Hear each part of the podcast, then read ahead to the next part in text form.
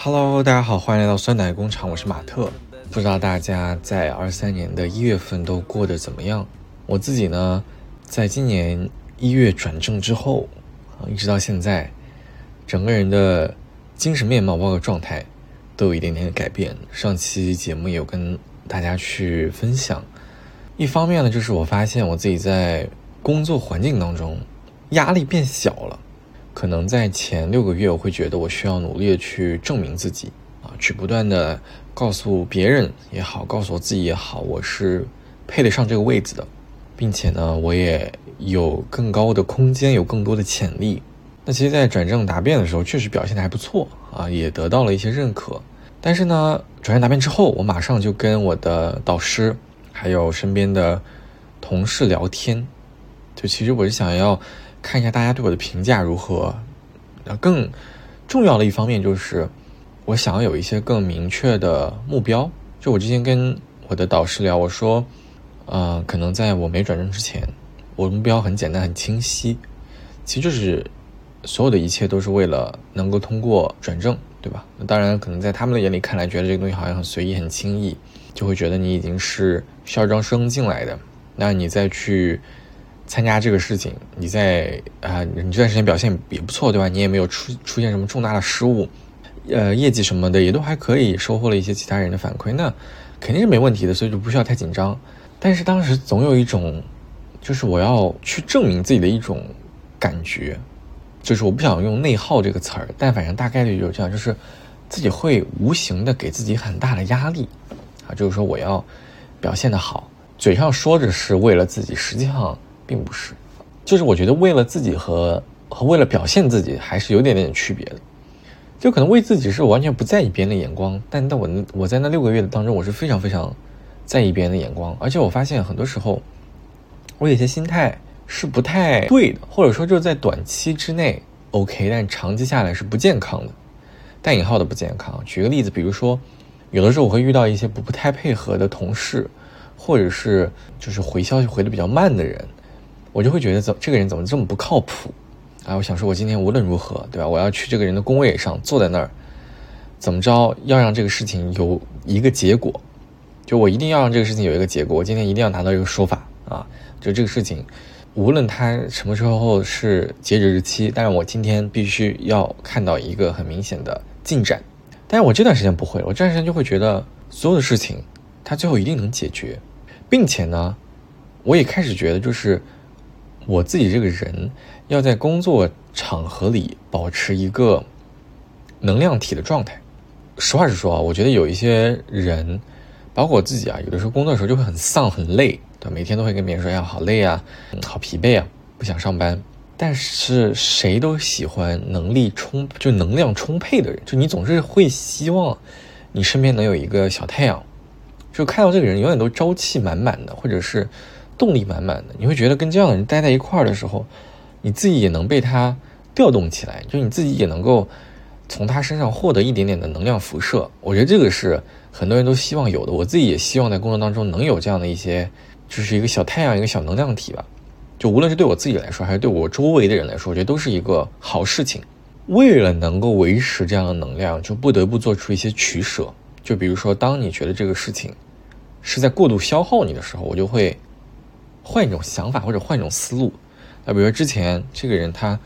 不给我一个说法，不给我一个结论的时候，我就会冲到他的工位，啊，我一定说你现在就要给我一个结论，对吧？为什么这个事情会这样？怎么回事？但我现在呢会觉得，OK，那如果说我已经做了一定的工作，比如说我拉群了，比如说我主动汇报了，比如说我这个事情已经达到了一个什么状态，即使说它没有一个很十足性的进展，但是也 OK 了。就可能对于你来说，对于大家来说，这个事情的紧急程度都没有那么的重要，啊，可能之前我自己对于自己来说，或者自己在心情当中会把这个事情看得很重，但可能在所有人面前，包括其实说实话，对你自己来说，这个事情也没有那么重要。所以我这段时间就慢慢慢慢，我自己的心境就开始有这方面的转变。但是这样转变之后，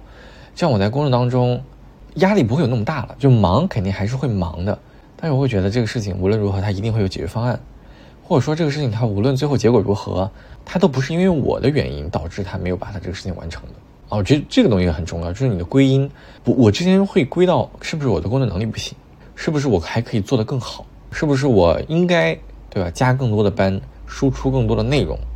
我才配在这个位置。就可能我之前六个月会有这样的一些想法，但我现在会觉得，no no no，就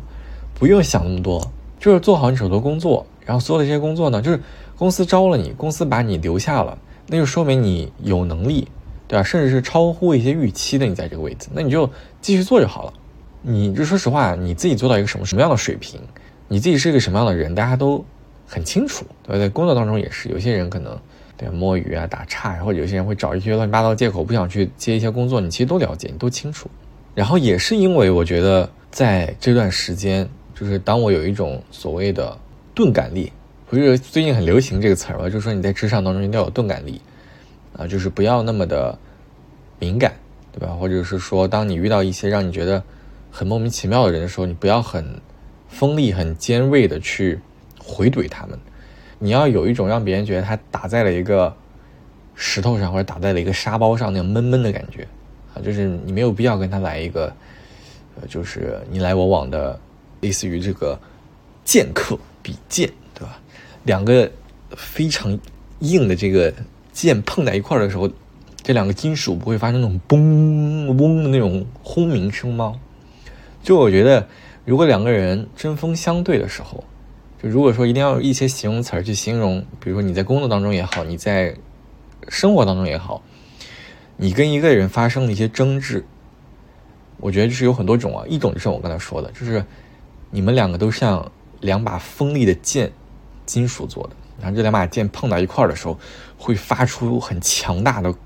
声音，然后共振。就明明你很大力度挥出去，对方有个很大的力度挥过来。但是可能两个这个剑碰在一块儿的时候，或者说是两根钢棍儿，它敲在一块儿的时候，敲击这个东西，或者是你的力量也会顺这个棍儿传导到你的身上。就这个东西它是双向的，所以有的时候你不一定很爽啊。就是可能对于有些人来说啊，我跟人争吵的时候我赢了，或者说我我说服别人了，我我怎么怎么样了，我可能是一个很爽的状态。对于我来说不是，就是我觉得无所谓，就是只要把这个事情。做下去了，解决了就 OK 了，啊，长期以往你自己还是要保持一个某个状态就够了，但你不一定每次都要赢啊，就是就我觉得这个是很重要的，就是你没有必要每一次都赢。然后我就发现我身边有很多人，他一直都有一个这样的，我很难说他是自己给自己的一种状态，还是说他强压给自己的一个目标。就你会会发现有一类人，他总是要赢。就比如说表现在表面上的吧，就是你跟他说什么事情，他都不能吃亏，或者说他都不能给别人留下一个不好的印象。就是在我觉得在工作场合特别多，因为这种东西会跟你的利益挂钩。就有些人他特别的怎么说呢？完全无法忍受自己做的一点点不好。就比如当有一个事情他忘了做了，或者他。没做了，怎么样？怎么样？就是他永远都有借口和解释啊，并且会去承诺一些自己可能根本就达到不了的事情和东西，会许下一些根本无法完成的承诺等等。然后有的时候你跟这些人交流和沟通的时候，我之前会归结于说他身上自带的有一种傲气。我觉得这样的人特别多，就我或者说我生活当中遇到过很多位特别特别典型的人。就你跟这些人在说话的时候，特别是你们，你跟这个人，就是要么是在一个不太陌生的场合，或者是在一个又熟悉又陌生的场合，非常非常微妙和奇怪啊。比如说，我曾经跟我的一个前任啊，这么说不太好，或者换一个人，就比如说，可能我之前有一个职场的前辈，对，就是另外一个人。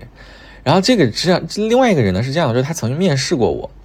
但是呢，我加入到这个组的时候，他已经从我们组离开了，就这样的一个关系。然后我入职之后呢，我约了这个人线下吃饭，但线下吃饭的时候就是一个，大家就离开公司了嘛，所以呢，这关系就很微妙。就我们在同一家公司，但我们完全不在同一个子业务部，就是大家的业务差的非常远，所以其实没有什么利害关系。但是我还在他曾经的那个团队当中，那肯定就是有一些话能说，有些话不能说，并且呢。他又有一点像我导师这样的角色，但他又明明跟我没有关系，就是我们两个的状态是这种，呃，又熟悉又陌生的一个状态，当然，我在跟他见面之前，我们两个已经就是可能聊天啊，或者说在呃微信上面已经就是聊了非常久了。就大家其实相对来说是一种就比同事更多，但是又不像朋友的这样的一种关系。我想归类就是说，跟这种人在这样的关系下，你就会感觉这个人他又有一种防备的状态，但又有一种柔软的东西在那儿，就是又有。一部分真实的他，又有一部分带着壳的他，你们的对话变得特别的拧巴。就这个人，他他永远都要赢，所有的东西，他都要彰显出自己是对的，或者是他是懂的。就如果说我能选择，我不会选择一直跟这样的人在这样的状态下聊天，因为会觉得很累，就好像我要一直照顾着对方的情绪。就我觉得其实身边这种人特别多。就他需要时刻得到你的认可，或者他要时刻在我跟你的关系当中，我们两个的话题话头当中，他要时刻保证自己是上位者的那个状态和姿态。我觉得这个其实对于他来说很累，对于我在这个工作当中也这过程当中也很累。所以有的时候啊，我在我的这个工作日常对接当中，我统称这样的人为伞兵。啊，这伞兵太多了，对吧？就伞兵千千万，但是这种人呢，他是伞兵的一种。就如果说，呃，这个人他他可能跟你不太熟的时候是这样，但熟了之后他不这样，那那倒还好。但你如果说你在工作当中有一个人他一直是这样的状态，我就会觉得他是一个闪闪兵，对吧？你说的事情怎么样，或者是你这个事情怎么样，大家都清楚，你没有必要一直把自己包装的是你就是对的，或者是说你就是没有犯过错误的。因为大家都会犯错，啊，你忘了一个东西，你漏掉了一个东西，你觉得这个东西不对了，你没有表达清楚，这都就非常正常，这有什么的？但不知道为什么这些人他就是要摆出一种自己不能输的一个一个样样式，但是所有人又都知道是咋回事儿。我慢慢就在这六七个月的时间当中，就修成了一种，就是我知道你是什么样的人，然后我也想要跟你共存这样的一种病态的关系。就比如说上周。我跟一个广州的同事，就我们两个在不同的城市啊，用公司内部的软件开会的时候，我们俩从来没见过面。我跟他开会，他呢属于我的甲方，就是他有一个项目，我们组来去承接，大概是这样的关系。所以他人家其实是甲方，我们属于乙方嘛，这样的一种合作关系。嗯，我想要表达就是说，我们其实这个项目的时间是非常紧张的，在这种紧张的情况下。就是不要有太高的预期，啊，因为我们各种时间和人力的安排啊，现在是这样的一个情况。就你不要就是给我提一些乱七八糟的东西。其实我想要告诉他这个事情啊，就你自己心里要有预期。好，结果人家说，那你们二月九号到二月二十号不是还有两周的时间吗？就我最开始这么说的，我说啊，我从现在开始呢，到二月九号其实就是春节嘛。我说你看到这个二月九号其实只有一个月的时间了，非常紧张。然后他说，哎。但是从二月二月九号到啊，就这个项目上线的时间不是还有两周吗？我当时想说，我说谁谁要春节给你加班？我说你是中国人吗？就我脑子里是在想这个话，但我嘴上没说。啊，我嘴上说的是，我说哎呀，应该大家都不希望春节的时候加班，所以我们可能尽量把事情都往前赶。结果人家来一个啊，那我不管。哇塞，拽飞天了，在电话里面，人家说那我不管啊，这个反正。嗯，我们项目时间这么看的话，还是有很充裕时间的。当时真的朋友们，如果我不是在用我的手机跟这个人语音开会的话，我真的准备拨打幺幺零，啊，让警察同志听一听我们的对话。后面我那个同事就安慰我，他说他们那个部门应该春节的时候要值班，所以他们应该是春节不会放假的。我想说，那关我什么事情啊，对吧？我周末我要回家的呀。啊我从加拿大回来，我就是为了回国过年。你给我，你给我来这套，纯纯就是大伞兵。还有一件事，实际上，我就是最近发现，在职场当中，有的时候你会觉得沟通很难。这个我觉得倒是要认清的，就是每一个人首先他都有自己的沟通方式和自己的思维逻辑方式。比如说，可能都有一个很复杂的信息概念，我自己明白这个概念和我要把这个概念给你讲清楚，这就是两件事情。特别是当老师的人。啊，他教一个数学公式，或者他要教一个道理，你自己把这个道理搞清楚了，和你能不能把你的这个道理讲清楚，讲给这个人听，让这个人听明白，它其实是两回事儿。那在职场当中就有特别多这样的人，就是你说的东西可能他理解不了，或者他说的东西你理解了，但是呢，他没有理解你理解，或者是他讲了半天啊，他以为他自己讲的很清楚，但你根本就不理解，都有这样的时刻，对吧？无论是他还是你都有可能。之前我会企图让所有人都明白我的理解，就是举个例子啊，比如说我跟一个人学习了一个新的东西，他能告诉我说这个东西要怎么做，对吧？我有的时候我会把这个东西用我自己的语言和理解方式讲一遍。那这个时候对方就会看说，OK，那你到底有没有完全理解？就是有一种就是相相当于信息同步嘛，就你巴拉巴拉巴拉给我说了一堆，OK，那我再消化和理解一下，然后我再跟你二次确认一下，说我的理解对不对？啊，一般这个时候，那这个时候对方就会看说，可能这个人理理解了个百分之八十，或者他可能理解了一个百分之八十五，那剩下的百分之十五他可能理解有误，或者剩下的十五他没有完全 get 到，但他并不影响这件事情完成，那可能就不讲了。那这个时候并不影响你们之间这个项目的推进，对吧？那无所谓，等之后遇到的问题，你再把那百分之十五搞搞清楚，啊，也 OK。但有些人他就是，举个例子，比如说他讲了一套，然后我自己理解了一套，我在跟他讲的时候，他觉得我这个百分之八十五没有达到百分之百，他就会很生气，他会很着急，他会觉得是你没有理解，而不是他没有讲清楚。这个就因人而异，而且我觉得这个就是每个人不同的。沟通方式啊，或者说在职场当中的习惯吧，这个没什么好说的，很常见。慢慢慢慢就练就成了这种在职场当中笑看伞兵啊。果不其然，在上周三四的时候，我得知那个让我春节加班的人，他和他的组长都被人举报了，就是说他们沟通态度太差，然后被人举报了。我想说，真是真是活该啊！虽然可能人家也不会得到什么实际上的惩罚。啊，因为毕竟人家很很牛，就是，就是他们团队确实很牛，所以才这么狂啊。但我还是觉得就罪有应得，啊，善恶终有报，罪有应得。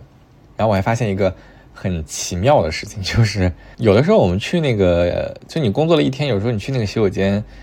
你会想要稍微的整理一下，比如你开了一天会，或者是今天就是没洗头、蓬头垢面的，你想稍微对吧，咱整梳一下头发呀。不是梳就不拉一下头发，对吧？你头发不能乱七八糟的，好歹一会儿还要开会见人，对吧？你要时刻保持一个什么样的精神状态？你想说调整一下，但是每次就当我在洗手间里面，我准备稍微的对镜贴花黄的时候，我稍微就是那么不拉头发的时候，只要有任何一个人走进来，我就会非常尴尬的迅速离开。而且不光是我，有的时候又包括别人，比如说当我突然进洗手间的时候，有一个人正在那里。看看这儿，抠抠那儿的时候，突然看到有个人进来，他也会马上停止他的动作，迅速离开，就好像大家有一个这个不成文的一种羞耻感，就是好像我在这里照镜子，我在这里调整自己，会很尴尬，而且我发现每次都这样，但我不知道这个是不是只有男生这样，还是说这个事情同样会发生在女生身上。就比如说你自己在洗手间的时候，屋子里一个人都没有的时候，你可以美美在那收拾。但一旦有一个人走出来，你就会马上停止你的一些动作。我就会这样，不知道为啥，就是有一种羞耻感。然后我又发现，一旦你不停下你手上的动作，就比如说我对着镜子在整头发，对吧？然后这个时候有个人他看到我了，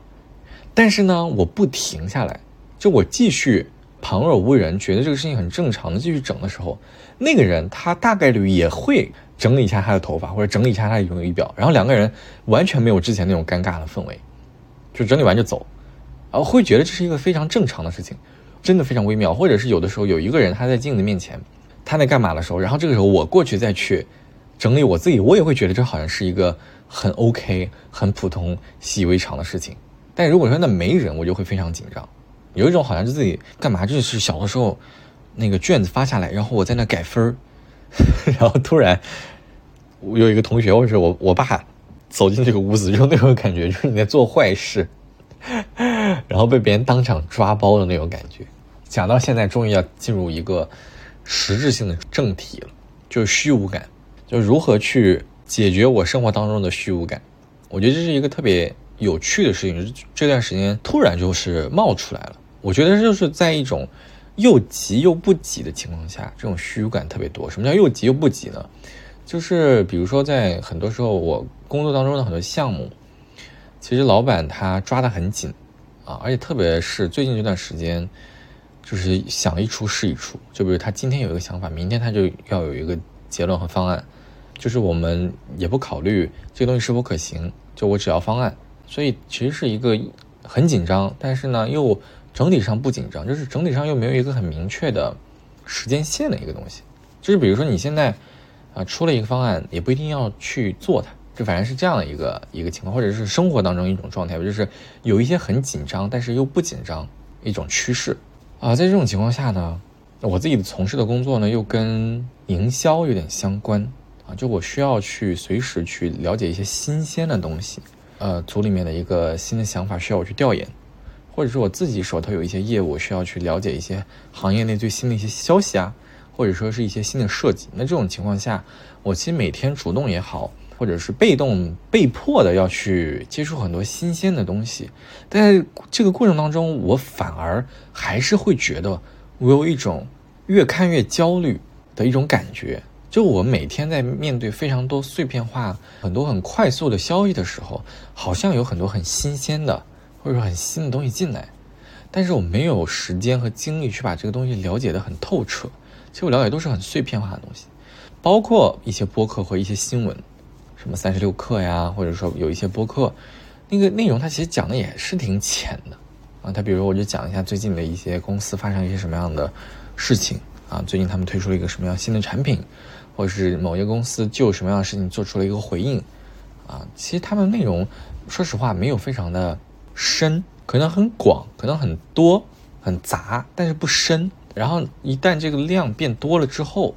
我就会变得非常的焦虑，而且我会觉得就是有一种信息茧房笼罩着我，啊，这个东西非常严重。举个例子啊，就这个信息茧房加每一个碎片化的信息你了解的不深，它给我的一种感觉就是一个无形的罩子。就是曾经的一个词儿叫“穹顶之下”，比如说 Open AI，他们好像出了一个类似于用 ChatGPT 还是用 Open AI 他们能力做的这种像 Apple Store 的呃 APP 的商城，可能我到现在都没有打开过这个页面。然后包括我还看到有些人他自己会用这个网站去生成一些自己的很快速的一些小程序，我其实也挺感兴趣，但我一直都没有尝试过。再包括之前那个 Open AI CEO 离职。什么一周内辞职再复职，乱七八糟又被微软收购，什么乱七八糟这些东西我都完全就听听一嘴，但都没有时间去了解。还有什么最近的一些股票啊、基金的一些事情，虽然我现在没有没有买任何的这个金融产品啊，但反正就是这些信息一直就是层出不穷的蹦出来，这蹦出来一个，那蹦出来一个，你好像了解，实质上去深追，你发现你都不了解。我就感觉好像最近一两周这个播客。都变得挺无聊的，我不知道是我自己的心境变了还是怎么样，就是感觉好像突然很多的东西都变得非常的无聊，要么是他大家聊的话题不感兴趣，要么就是这个市场上好像除了一些优秀的综艺节目啊、电视之外，就没有什么太多能够引起我感兴趣的东西了。比如说之前好像有一些一些电影、电视剧，对吧？综艺啊，好像这个东西过了之后，我的生活当中就。缺少了一些让我真正觉得哇，每天好有趣啊，眼前一亮的东西。比如说我的小红书现在打开，首页上或者是刷了个那么十分钟、二十分钟给我推的内容全是什么？美食、秋招、零零后整顿职场，要么就是各种基金亏钱、金融或者是买彩票赚钱，就这这五类东西。现在我小红书首页全部都是这些。我的 B 站呢，要么是撸啊撸的游戏，要么是《凡人修仙传》动漫。《凡人修仙传》就是就是一个修仙的小说，但是后来有很多粉丝他们自发的就用这个小说去做一些动漫节目，然后每天就在看一个人他如何升级打怪，大男主爽文，反正就是天天就是这两个东西，它的信息茧房就这样。所以这个罩子它就像是一个，我能看清楚外面的世界，我能知道外面的世界好像在发生什么，但是我好像永远到达不了那边，或者是我永远好像。没有办法完全看清那边到底在发生什么，就是这样的一种感觉，它让我觉得特别痛苦。就不是说我完全不知道外面在发生啥，好像我知道外面在发生啥，但是我过不去，就是有一种那个虚无缥缈的东西，或者是就有一个罩子在那儿。但这个罩子呢，明明我也有很多的方法去穿过它，啊，就这样的一种很微妙的感觉。再加上我自己最近就是又急又不急的一个状态，让我觉得我现在是在一个信息茧房里面。并且这个东西它会让我很焦虑。我之前不是说什么下班之后我还能回来遛狗吗？后来发现根本做不到，因为很多会都是七点，啊，就是非常非常紧张啊，或者是老板经常就有一有一搭没一搭的啊，在群里突然一下，我们现在来开个会吧，啊，大家中午就嗯来开个会吧，几点开会？就是所有东西都很很赶很急，就你自己的规划基本上等于没有规划。所以，当一个组织或者当某一个团队没有规划的时候，其实是一个非常危险的。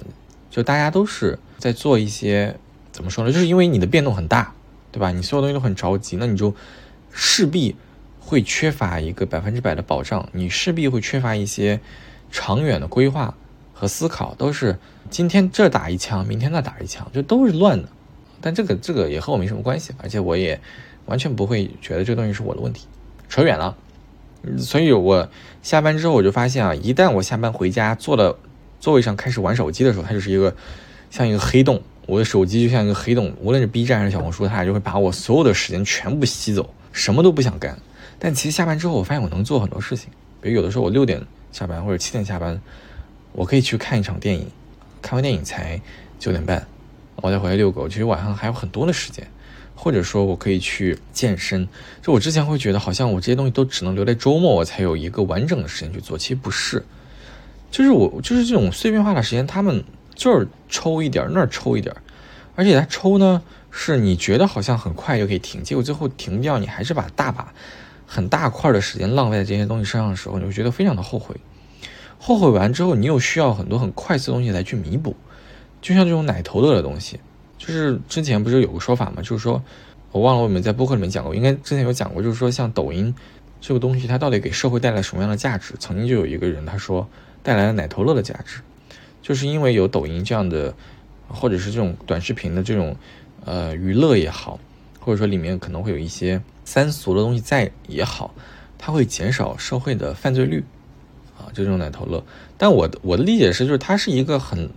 快速能给你带来快乐和满足感的东西，跟香烟和美酒是一样的，就这些东西它能够让你快速的上头，快速的去。释放你的情绪，短时间内让你收获一个快乐和满足感，啊，包括很多快速的小游戏都是这样的。那这些东西呢，它就会不断的去让你投入更多，然后就会形成一个恶性循环。花了很多时间去看小红书，然后你开始变得很懊悔，然后再花更多的时间去弥补你刚才懊悔的那个心情，就会这样陷入一个非常非常可怕的负向循环。但是呢，你自己又深陷其中，无法改变。然后就开始焦虑，说：“哎呀，我到底要不要出门？我到底要不要去做这件事情？我到底能不能去做这件事情？”啊，我然后等着等着等着，时间就是一个小时、两个小时都过去了，然后就发现哦，到最后真的没时间。然后我今天在去送小狗去体检的路上，就小哈瑞，我要带他去做绝育手术。就做绝育手术之前，要带他去做个体检。我在带他去做体检之前，我走到这个马路的路口，就想到了一句话，也是我曾经。看书还是看播客里面提到，他说跳伞这件事情最恐怖的阶段是什么时候？是你还没跳的时候，就是你去想跳伞这件事情啊，和你上了这个飞机，你都会觉得非常非常恐惧。但真的当你跳出去和你跳完了之后，你会觉得这个事情好像就没啥，完全没有什么东西。但是所有的恐惧都在于你还没有开始做这件事情之前，所以。这句话就作为我们这期播客的收尾吧，也送给我自己吧。当我真的觉得这个事情犹豫不决，要不要前进的时候，就先去做它。一旦你开始做了，你所有的恐惧、犹豫啊、迷茫都会消失。好的，啊，这期播客就到这里了，希望大家都有美好的一天，拜拜。Just me. Trust me, I'll give it a chance. Now take my hand, stop. Put Van Morrison on the jukebox, and then we start to dance. I'm singing like, girl, you know I want your love. Your love was handmade for somebody like me. Come on now, follow my lead.